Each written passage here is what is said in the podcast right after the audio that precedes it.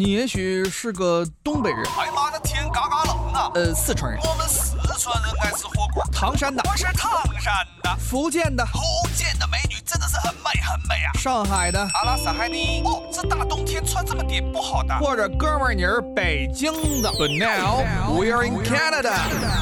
大家好，欢迎收听今天的魅力多伦多，我是主持人东晓。今天我们将聚焦一个问题，也是留学生在多伦多一个备受关注的问题，那就是买书和买教材，我们将会产生一定的费用，但是这个费用往往是非常昂贵的。那么其实我们也知道，教材和学习资料是咱们学生学习的一个必备工具，但是在加拿大来说啊，这个费用确实给学生和家庭带来了不小的负担。那以我跟大家举个例子啊。在当年，我在一七年上大学的时候，当时也是一个大一新生，刚刚入到大学，非常的兴奋。第一件事就是跑到学校的图书馆，也是 bookstore，来购买自己的上学用的教材和学习资料。那么当时东晓是在第一个学期啊，我是有五节课需要上，那么也就是说是五本教材，那每本教材都是非常非常厚的。再加上两本练习册，其实东晓当时记得非常清楚啊。这么七本书花了东晓接近一千刀的价格。我们要知道，一千刀可是五千多块钱人民币。那么用五千多人民币来买这七本书，东晓当时也是在心里不禁产生一个疑问啊，就是这个学我真的要上吗？虽然听起来很很可笑，但是我相信，当很多留学生站在 bookstore 准备付钱的时候，都会产生这个疑问。一千多刀的书，一千多刀的课本，这个学为什么会这么贵？那么今天我们也是带着这个问题啊，一起来探讨一下，为什么在西方的世界，课本、教材以及一些图书会对比中国来说啊，非常的昂贵。那么首先啊，在国外上大学，课本并不像在中国一样是学校发给大家，而是由教授指定购买一些图书。那么同学们就拿着教授的。书单去书店购买这种书籍，你可以在网上购买，也可以在学校的 bookstore 购买，这都是供大家选择的。那么在拿到老师的书单去购买书籍的时候啊，这整个行为其实行动逻辑就好像我们去医院看病一样。那么大学的教材就如同是教授开的一剂处方药。那么当很多大学教授为自己的学生挑选课本的时候啊，他们关注的往往是书的内容，而不是书的定价。这就像医生给病人开药方一样，他们往往关注的是这个药能否药到病除，而并不是价格昂不昂贵。那么也是由于这个原因啊，教科书的出版商彼此之间更多的是在质量，而并非在价格上展开一定的竞争。那么一本书的内容功能越多，它的价格往往也就越贵。再加上大学教材的制作成本是非常高昂的。根据美国的全国高校商店统计啊，百分之七十八的新书。销售额都流向了出版商的口袋，但是出版商却表示，制作教科书是非常非常耗费资金的。一本传统的教科书的制作成本大概是在七十五万美元。虽然没有一个具体的明细，但是，这也表明制作教材是一个非常复杂的过程。那么某出版社的顾问啊也表示说，在制作大学的这个教材过程当中啊，是非常。大的一个工作量，因为啊，像一些科学类的书籍，它不仅需要文字，还需要有详细的图解、复杂的公式。当然，如果说是经济学类的课程，可能还需要经过几轮的编辑加工。那么这些参与制作的人啊，都是行业内的专业人士，其中肯定是包括一些知名的艺术家，或者是科学专家，以及是在这个行业领域的顶尖人物。所以说，版权费用啊，也是一个非常昂贵的成本。那么另外，如今教材市场也是今非昔比了。过去的出版商往往将新版的教材成本摊到未来的五年，但是随着行业的竞争的加剧，以及一些小出版商的出局，目前来说，教材出版商主要是以五家出版商为主。那么窗口期也是由原来的五年变为三年，这也就意味着对于教材的出售啊，费用可能会更高。那么，根据美国大学理事会的统计，学生一年啊花费在教材上的成本大约要有一千二百美元。当然，也有一些学生会通过租赁的方式来租赁教材，或者是购买二手教材，以及更便宜的电子书来代替纸质书，节省成本。所以啊，实际的花费大概在每年的六百三十八美元这个区间。所以在节目的最后啊，东晓也会为大家一些刚刚来到加拿大生活和留学的留学生朋友介绍几种比较省钱能够获得教材的方法。那么经过一些资料的查询啊，有我发现有些业内人士表示说，北美地区的教材价格虚高是一个事实，因为这并不代表着美国的教科书对知识的诠释更加丰富、更加高端、更加的专业。其实啊。价格虚高只是一个经济问题。那么目前来说，整个北美的教科书已经被三家出版商基本上是垄断了的一个行为。那么他们大约占据了百分之八十的教科书市场。那么从一些数据表示啊，北美在 CPI 涨幅百分之二百左右的情况下，教科书价格却正增长了百分之八百。所以说，大家可以看到，教科书的这个价格增长是要比普通的 CPI 增长要高很多的。那么，这个价格为什么会这么高呢？首先，我们可以理解说，出版商有可能会在利用价格来谋取利润，因为他们已经形成了一个寡头垄断，可以利用价格歧视来谋取一定的暴利。那么，也有可能啊，是教授抽的版税高，这一点。经过一些资料的查询之后啊，也发现其实这并不是书价高的主要原因。那么还有一些什么呢？就是教材零售业的抽成比较高。那么为什么教材的价格会这么高？其实这跟教材本身的一个特殊要求啊有很大的关系。因为教材它需要与时俱进，作者是要有更新教材版本的这么一个需求。那么不断的更新版本，这其实是一个很大的问题。我们举个例子，比如说很多留学生都会接触到的一本经济学教材，也就是曼昆所编辑的《经济学原理》。那么这本教材基本上每隔两年就会加一些时事分析的经济应用进去，再加上可能会改几道作业题，那又得更新一版。那么有些稍微冷门一点的入门类统计数学教材，对这种改版问题啊，更是屡见不鲜。他们只要每次改动一下练习题的数字，这么一改，那么教授讲课如果用的是不同的版本，可能就没有办法给大家留作业了。所以啊，教授只好在每年的时候跟大家规定，那么必须要购买一个新版教材，必须购买新版教材，这就是一笔巨大的开销。那么教材的流通性啊，本来是非常大的，二级市场发达的不行，各大学校的跳蚤市场也是主要是卖书的，但是，一旦书发了新版本，那么旧版本立刻就不值钱了，所以一次次的更新版本，就是把书的经济效用炸了一遍又一遍。当然，还有一种问题，那就是教材的供需结构是决定购买品种的人和花钱的人啊，并不是同一个人。这个产业啊，掏钱买书的是学生，但是决定买哪本书的却是教授，所以啊，需求曲线非常的不弹性。学生没有办法决定买还是不买，到底买。买哪本？那么教授啊挑课本也是不看价格，只看内容，于是啊就给了出版商抬价的空间。那么价格怎么涨，学生啊也得买。当然，教授和学生也是有一些商量对策的。比如说有的课教授可以跟大家说，那可能就不用真的买课本了，看一下大家的讲义就可以了。因为教授啊他是不能说你们直接用电子版这种话，因为可能会涉及到一个版权问题。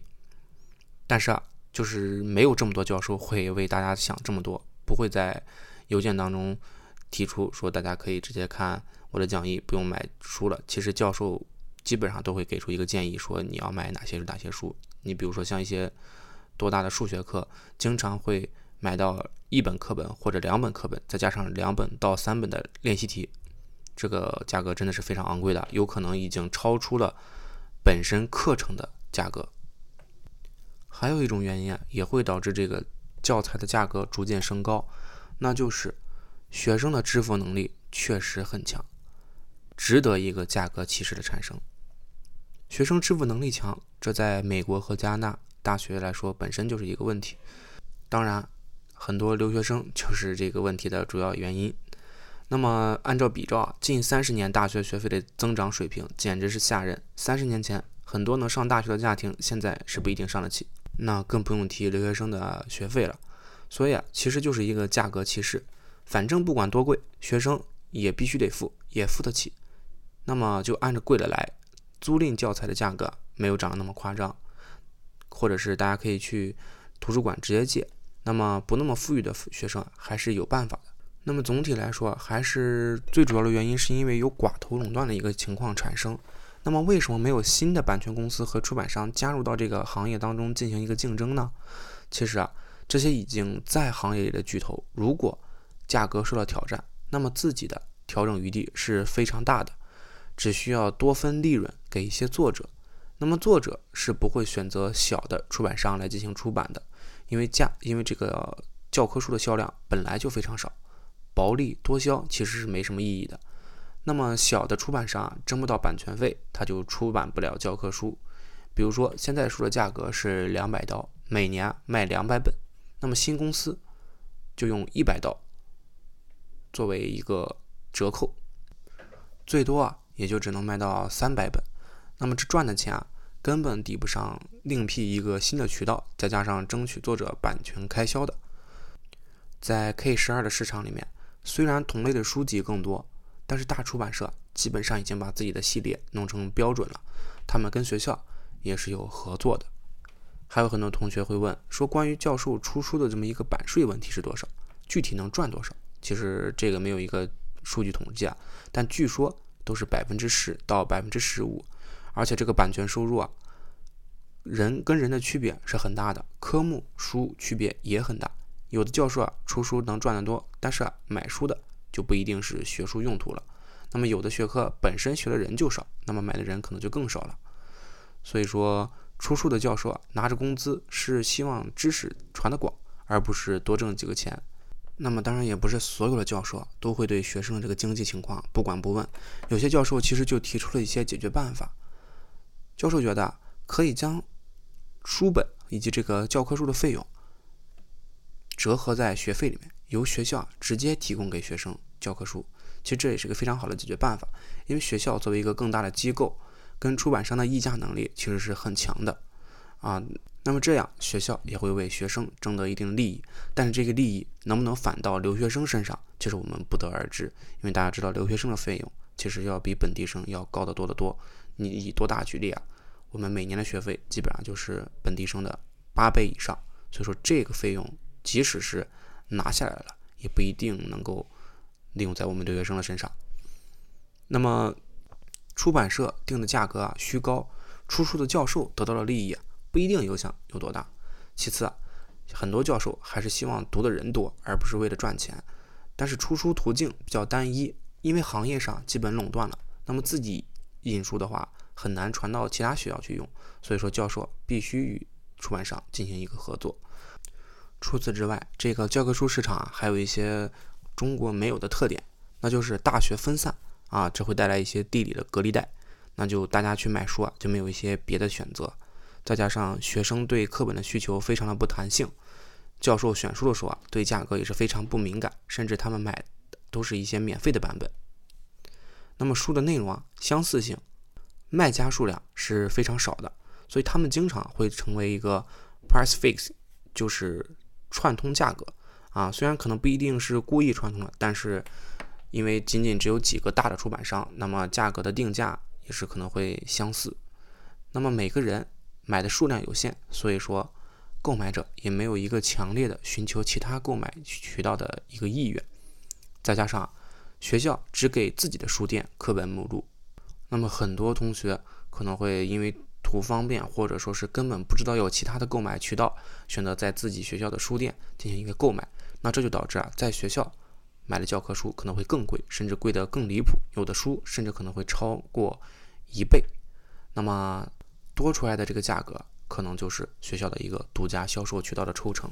所以说，学校不仅不会帮我们打压价格，他不继续抽我们的价格，已经算不错了的。那很多人其实也会提出一个问题，说这么昂贵的书，费用是都在版权商那里以及教授那里吗？其实不是，大家要知道，在国外人工成本是非常昂贵的。那么一本书的出版，除了作者和出版商之外，还有大量的编辑成本。那么这个编辑成本其实在百分之三十二左右，大家可以听出来，这应该是一个不小的数字。那么经过业内人士的一个初初步计算，每个编辑团队大概是七个人，每个人工作两百个小时。那么如果我们付给他三十刀一个小时的话，再加上大概一万刀的一个新版本的编辑以及咨询费，最后再除以二十万刀的一个销售额，那么我们就能得到一个大约是三十二的百分比作为一个编辑成本。这是一个非常昂贵的成本，这也是为什么教科书这么高的一个。那么我们在加拿大读大学啊，本来就是一个宽进严出非常不容易的情况，我们不仅要面临高昂的学费，还要支付高昂的课本费。对我们留学生来说，无疑是增添了很多的经济负担。那么实际上，经过这么多年的对抗，我们一些留学生前辈啊，也是给大家总结出了一些能够省到一部分钱的一些方法。首先，学校会有一些二手书店，其实也就是 used book，这个会在学校内的 bookstore 有，那么在学校外也会有。当然，这些里面也会是有新书的，但是呢，可能会是打折的。比学校的书店卖的会便宜一点，因为刚才我们也提到了，学校的书店可能会进行一部分的提升价格。那么这些二手书啊，会比新书便宜将近四成的一个价格。那么这类书店往往都是学生用完新书卖给书店，然后店家再以一个价格稍微高点的 used book 方式卖给下一届学生。所以啊。如果以后大家用完新书，当然也可以转手卖给这些校外的书店，还能补贴一点当时买新书的开销。那么第二种方法就是在网上直接买书，这个方法的优点就是价格便宜，缺点啊就可能是邮寄的时间是比较长，因为它往往可能会是从美国那边寄过来。那么网上啊既然能买到新书，也可以买到二手书，但是啊，在买之前一定要搞清楚书名、出版商。和出版日期，因为刚才我们也提到了很多教科书，它会进行一版一版的改版。那么出版日期其实是要求大家买一个最新的版本。那么第三啊就是从学长学姐那里自直接购书。其实如果大家有关系好的学长学姐，他们是有可能直接送给你的，当然就是关系可能要特别好啊。所以出国之前啊，或者出国之后，认识几个跟你同一个专业的学长学姐，咨询一下需要哪些书，顺便问问能不能。在他们这里直接把课本卖给你们。一般一些如果是有书的学长学姐，其实是非常乐意卖给大家的。那么第四个方法就是电子书，这个就非常适合有平板 iPad 的同学了。现在都是无纸化办公的时代了，大部分加拿大的课本都已经有了电子版，那么价格也是比纸质书便宜了很多。如果你有一个平板电脑可以随身带的话，强烈建议只买电子版的课本。这样既可以省钱，也可以减轻书包的重量。一般啊，课本都是非常非常重的，基本上一个书包我是带不起五本课本的。当然，第第五个办法就是去这个 bookstore 买新书。这个方法真的可能只适用于处女座的同学和土豪的同学，因为真的特别的贵。最后一种方法就是教材复印，嗯，就是找一些比较。要关系要好的同学，大家 share 一个课本，然后去复印一下教材。但是，大家知道，在国外进行一个复印，其实价格也是非常贵的，因为国外的纸张本身就比中国贵很多。而且大家也千万不要在学校里进行一个复印。我甚至推荐大家买回来之后直接用 iPad 进行一个拍照。啊，不过这两种办法我都不推荐大家使用，因为复印课本属于违反版权法。如果你复印或者是是呃打印的这个数量超过了三分之一，那么就是一个违反版权法的一个状态。那么有时候啊，复印的一个课本，我可是刚才也是说了，非常的不便宜。其实几百页的课本你印下来之后啊，已经跟二手书的价格差不多了。而且这种复印后的书啊，你几乎是卖不在卖不出去的。那么最后一种方法就是直接租书。其实加拿大的租课本项目已经实行非常多年了。而且也非常受大家的欢迎。一般租书的过程是这样的：同学们选择一个想要租的书，那么书店就会跟学生签订一个合同，明确规定学生还书的日期以及归还时的书本状态和租金。那么整个程序啊是在 Bookstore 进行，或者是网上也是可以完成的。那么也是经过这么多年实验，咱们一些留学生前辈啊，给大家总结出了这么多省钱的办法，去学习的办法，也是希望大家能够使用这种办法，因为这个教科书确实是非常昂贵。但是国外教科书这么昂贵，买书这么昂贵，就没有什么其他的好处吗？在国外读书，或者是其实还是有很多好处的。国外的公共图书馆项目是非常发达的。这个也是希望大家能够利用起来。那么加拿大的公共图书馆体系到底有多好呢？其实啊，甚至一些英文不好的移民也是可以畅通无阻的在图书馆里进行一个读书。那么很多移民朋友啊，为了能够更好的融入到当地的生活当中，那么大家往往会通过不同的渠道去吸取各种知识。当然，一些忠于读书的朋友啊，也会选择在当地图书馆度过一个闲暇的时间。那么这里啊，就不仅要跟大家介绍一下加拿大公共图书馆系统。加拿大公共图书馆的系统啊，资源可以说是取之不尽、用之不竭。那么，首先，加拿大的图书馆包括专业图书馆、学校图书馆以及公共图书馆。早期的图书馆是来自于私人、教会、政府或者是公司的藏书。那么，到十九世纪中期，出现了现代意义上的公共图书馆，即对公众免费开放的图书馆。那么，经过近百年的不断发展。逐渐衍生出享誉世界的公共图书馆体系。加拿大作为全世界拥有最多元化、最具活力的国家之一啊，这个图书馆的丰富程度是可想而知的。那么，我们就以咱们多伦多举例，多伦多公立图书馆是加拿大最大、最繁忙的城市公共图书馆系统，一共有一百家分馆。由于其图书的高流通率，也使其成为全世界最大的基于社区的图书馆系统。那么，多伦多图书馆都有哪些服务内容呢？首先，办理图书馆借阅卡是免费的。其次啊，你这个借阅卡是全市一百家分馆都是可以能够提供给电脑使用。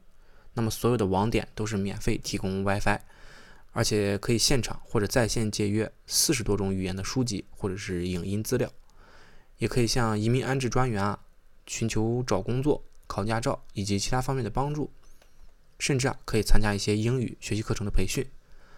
而且还可以参加内容丰富的讲座活动，包括一些创业指导、给儿童讲故事等等。那这也其实给很多有孩子的朋友啊一个周末去所。最后啊，图书馆甚至会提供多数以及多种语言的口译服务。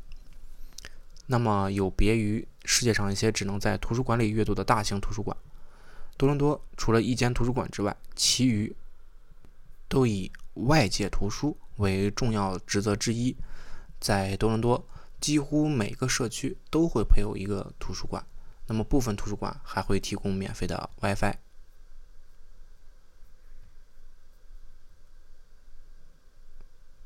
更有部分图书、杂志以及音乐上网，供市民免费借阅。除了传统的借阅图书，图书馆还有各种新移民的安家指导、就业培训、语言学习等信息资料。还会经常组织各种文化活动和学习班，比如说文学学习班、法语学习班、英语绘画学习班、入籍考试培训以及电脑课程等等等等。然而，令人更意想不到的是啊，凭借多伦多图书馆的借阅卡，其实还能享受很多意外的福利，比如说免费电影、免费租借乐器，以及领取参观图书馆和美术馆的通行证，甚至。有些地方还可以租借到有机种子，这个大家可以去官网上进行一个查询。那么加拿大的社会管理啊，社区是一个核心内容，而社区图书馆也是社区建设的重要一个部分。对于居民的生活质量和社区归属感是非常重要的。在图书馆里有一处信息栏，里面会插满各类信息卡片或者是小册子，用于读者在该地区图书馆内的一个各类活动的介绍，包括本社区的地图。公交路线和骑行车道等等。像我们很多加拿大的移民群体啊，申请借书证的手续也是非常简单的，只需要凭借你的枫叶卡、驾照或者是护照等身份证明，就可以免费进行办理。当借书证办理之后，就可以免费借阅各种学习资料，也可以在网站上办理图书延期、预约等等事项。当然，也可以参加我们刚才介绍的一些种种活动。一般来说。大多数图书馆的出借期限都是在二十一天左右，之后可以续借两次，但是往往要伴随着没有下一个人预约你想借的这本书，因为整个多伦多的图书馆都是联网的。如果你想看的书被别人借走了，可以去服务台登记，等书还回来，书到了，图书馆的员工就会打电话通知你去拿书。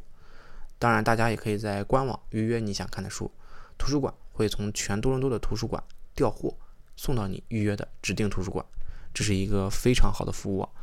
那么，不仅是多伦多的公共图书馆，像 B.C 省温哥华的公共图书馆体系啊也是非常完善的，会提供多种语言。即使是一些刚移民登陆的英文不太好的朋友，也是可以非常方便的在管理员的协助下找到一些想看的书。那从这一点，其实也能充分体现出加拿大对不同文化、不同国家的人群包容度是非常高的。这或许也是为什么加拿大每年能够吸引到这么多移民群体的原因之一吧。所以，经过我刚才的一番介绍，大家应该也能对比得出，在国外和国内。这个书籍对于大家的一个社会上的一个重要性。那么，其实相比之下，在中国，大家都是往往通过淘宝，甚至是亚马逊书店和一些新华书店去购买一些相对专业的书籍，但是数量来说是非常少的，专注也是相当有限。但讲实话，说到这里，也是跟很多刚刚到加拿大的高中生留学朋友提一个提醒吧。大家在 ESL 阶段，几乎百分之九十的小说，或者是在十年级、十一年级、十二年级英语课程内要求多的小说，都可以在多伦多图书馆借到。比如说《哈姆雷特》《麦克白》《深夜小狗的神秘习题》，都可以在多伦多图书馆借到。因为这些图书啊，一般学校是会让你在学校借的。曾经啊，从小就在学校里借过，那一个学期是花费了大概十五到二十刀左右的一个价格。但是在多伦多图书馆是一分不收的，而且关于书源的问题，各种杂志，还有只要是加拿大一些统一考试，比如说省考，都可以在多伦多图书馆借到应试考试的参考书，包括一些雅思、托福的教材辅导，其实都是可以借到的。还有各种学科的通识教育，基本上高数啊、经济呀、生物化学都有，更多的是比较 local 一点的小书。传记、小说以及一些生活辅导书，其实不仅是借书。如果大家想学习，或者是刷题，甚至是度过一个闲暇的时间，图书馆真的是一个非常棒的选择。那么，我也跟大家介绍一下，其实位于多伦多北约克样界的北约克中央图书馆也是一个非常棒的选择。那这个图书馆足足有六层，舒适的笔记本区，有扶手椅，甚至有独立录音和摄影的 studio。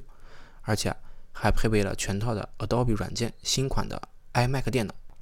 那么，如果想要写 essay，但是又不想背着电脑到处跑的同学，也可以直接来到北约克的这个中央图书馆，来图书馆借一台电脑进行码字。那么，办理图书馆的借阅卡是免费的，只需要携带自己的身份证明就可以办理。那么，使用图书馆借阅卡就可以非常方便的借阅和使用这里的电脑。其实啊，每到每个学期末。